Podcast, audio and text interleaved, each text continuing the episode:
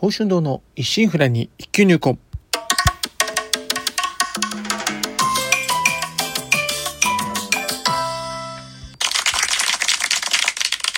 おはようございます。宝春堂です。今回配信148回目となります。日曜朝元気に過ごしておりますか？当番をお越しいただきありがとうございます。こうしてラジオトークでお話しできるというのも何かのご縁ということもあり、少し皆様の大切なお時間をお借りしております。当番組の内容でございますが、私自身鍼灸師ということで、巷では針やを灸って聞いたことあるけど実態をかからない。なかなか認知と曲がらずマイナーから抜け出せない。この鍼灸という世界を少しでも知ってもらえるよう、微力ながらもお役に立てればという番組です。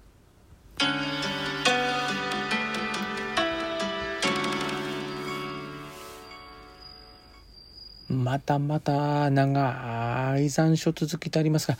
やはりね、あの、スポーツの秋ということでですね、日本だけでなく、あの、世界大会的なものもね、結構ね、盛り上がっているようであります。まあ、といった中なんですけど、私自身ですね、あの、実はまあ、テレビ視聴の習慣がなくなってですね、えー、かれこれ十数年という月が流れておりましてですね、まあ、実を言いますと、ネットか動画か、あとラジオからの情報でね、こううっすらと話聞いた程度しかね、まあ、実はね、結果把握しておりません。またね、えー、昨今はテレビでね、スポーツ中継するとも珍しくなってるようですしね、まあ私とかはまあ10代20代、まあ、子供の頃もそうですけどねテレビつければ何がしかのねスポーツ観戦とかがねこう無料でこう見れた時代というのもね考えてみれば贅沢な時代だったかもしれませんね。まあ、これからはねこう生で現地で観戦する時にまあ支払うね観戦チケット代のようなものを同様にですね、まあ、自宅で視聴するにもですね、まあ、ペーパービューといったね料金を支払うという時代になりつつあります。ただね、まあこうしてね、こう見たいなって人がね、えー、きちんとね、それでお金を払ってこう見ることによってね、選手の収入もね、ぐんとこう安定してきますし、まあ人気が出ればね、出た分自分に返ってくるっていうのはね、やっぱものすごく励みになるかと思います。ただ一方でですね、こうマイナースポーツですね、に関してはこれからまあ国内のね人口減少もありますんでなかなかねこうメディアとかあとこうねペーパービューやってもそんなに集まらないって場合もありますし淘汰されてってね人気のスポーツだけがねいくつか残るようなねもしかしたら時代になっていくかもしれませんしかしねこう何事もね分野っていうのは大きくね広げていくためには高くね大きく高く広く広げていくためにはやっぱり裾野が大きくなければなりません。まあ裾野が小さければ当然ねその山っていうのも小さくなってしまいます。山をね高くするための裾野作りはねこう一長一短できるものではないんですけど将来もねスポーツやエンタメにおきましてもね人々がこうみんながね楽しめるものが一つでも残って多く残ってまあできればね新しいものができるくらいまあ自由活発にねこう裾野を広げていけるねこう社会であってほしいものでありますね。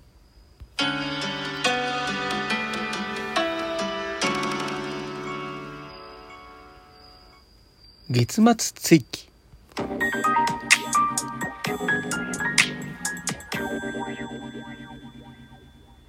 第4日曜日の今日は月末追記ある言葉やことわざなどをもとに、まあ今の世の中のことなど思うことをこうざっと話していこうかと思っております。ということで今回はね、えー、スプロールという言葉から考えていこうかと思います。えー、意味を辞書から引きますとですね、むやみに広がるっていうことで意味で、まあ、都市のね、急激な発達で市街地が無計画にね、郊外に広がっていく現象。まあ、上下水道や交通機関といった社会資本の非効率化や都市中心部の空洞化などを招くということになってまして、スプロール化とかスプロール現象とあります。まあ、令和に入ってからですかね。まあ、最近ね、地元もね、新しい道をこう中心にしてそれまでこう両脇がね畑だったところが次々とねもう宅地開発がされてきております。まあ以前ならばねここも東京というのにねまあのどかなね結構畑の風景がね見られたもんなんですけどね。まあ近頃だと随分とね家々が立ち並ぶ住宅街といった景色ねだんだんとこう変わってきております。まあ畑だったということはね家家はもちろんなんですけど当然ねこう道もない更地の状態ですよね。ですからまあ家と同時にこう一般道路へつなげるため当然ねこう家から家にで家から出るためにね一般道路へつなげるためのね当然こう路地道を作ることになります。まあ、そこでね一つ大きな問題が出てくるんですよね。宅地開発といいましてもまあ今できているのはこう、まあ、例えばね何十棟何百棟とかね大規模にこう造成していく形ではなくて、まあ、数軒ずつねこう各住宅会社なんでしょうかね。こう建て売りを作っていくという形がこう主流となっておりまして。まあこうなりますとですね例えばこう A 社が5軒の家を建てた。らとりあえずまた一般道路につなげる道を作り、まあ、B 社がまた別に4軒の家を建てたらとりあえず一般道路につなげる道を作りといったようにこう計画的にね道を作ることなくこう各自自由にこう一般道路に使う作る道をこうそれぞれ作っていってしまいますとですね。例えばこう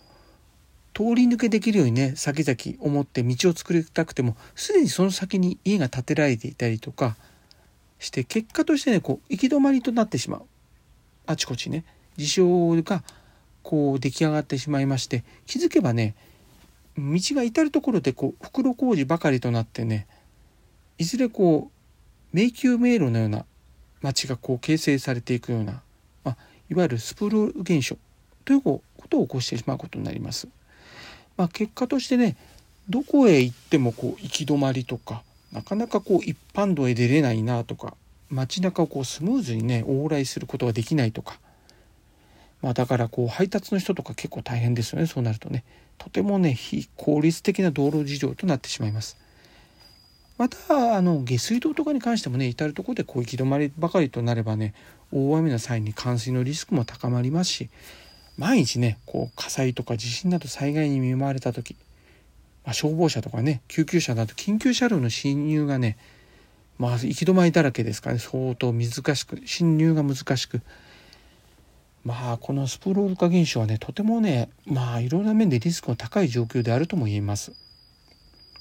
まあ道路はねこう人体に例えれば大事なね血液を運ぶ血管に相当します。ですから血管がしっかりしていれば例えばねこう栄養も酸素も十分に体をね巡ることができるみたいに道が良ければね周辺地域もね栄え発展する一方で血管がねこう詰まったりなんか滞ったりしてれば健康リスクがね高な高くなると同様にこう悪ければねこう町自体が衰退するような大きな要因にもなります。まあ町づくりを考えた際ですね一番大事なのはね、まあ、歩道もね広く人の流れ安全でスムーズにとか車が渋滞することなく安全にね、まあ、運転できることのできるね道路整備だと思うんですよね。だ道が悪ければいくらこの住宅をね綺麗な住宅を建てたり店を誘致してね活性化しようとしてもね肝心のね人や車の往来がねこうスムーズでないとそういうこともやっぱ期待できませんし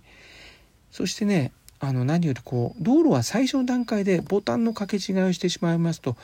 後々ねこう改善していくためには相当な時間と労力そして多額の費用を必要としてしまいます。まあ、これをね初期で間違えてしまいますとですねまさにね後世負の遺産となりかねません。ねなんかあれ立ち退いたり移動させたりとかそういうので相当時間とかかりますからね。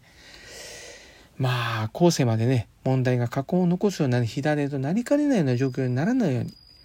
まあ、先見ね先見越した中でねやはりこう行政側ですねしっかりと目を行き届かせてハンドリングしていってことは本当はね大事なんですよね。まあ気持ちよくねその町で生活するにはまずはね安全で効率的に気持ちよく行き交うことのできる道づくりっていうのがねやはり何よりだと思うんですね。では今回はこれまでとさせていただきます。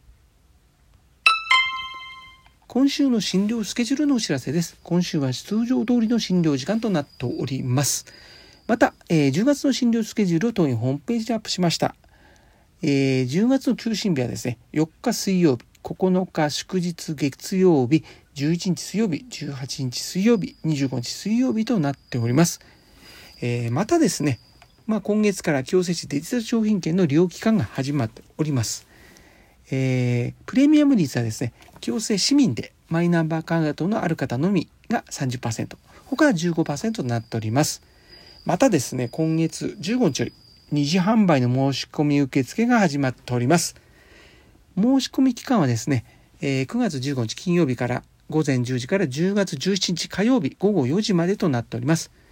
1セットが5000円で、今回の購入上限は1人10セットまで、えー、5万円ですね、までとなっております。だから30%だと6万5000円になりますかね。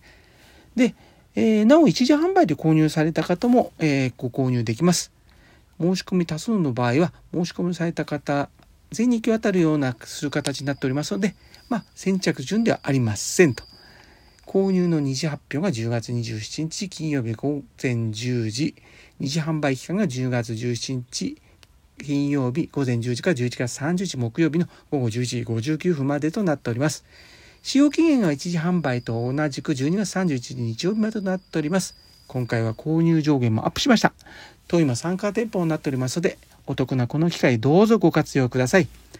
では、今週はこの辺ということで、今週も週1回のペース、日曜朝8時配信という形でお送りいたします。お相手は少し忙しすぎはしませんか？柔らかな時間をあなたの報春動画をお送りしました。お聴きいただきありがとうございました。このご時世です。どうぞご無理なさらずお体をおいといください。皆様とおりまして明るく楽しく元気よく過ごせる一週間となりますように。ではまた日曜朝8時にお会いしましょう。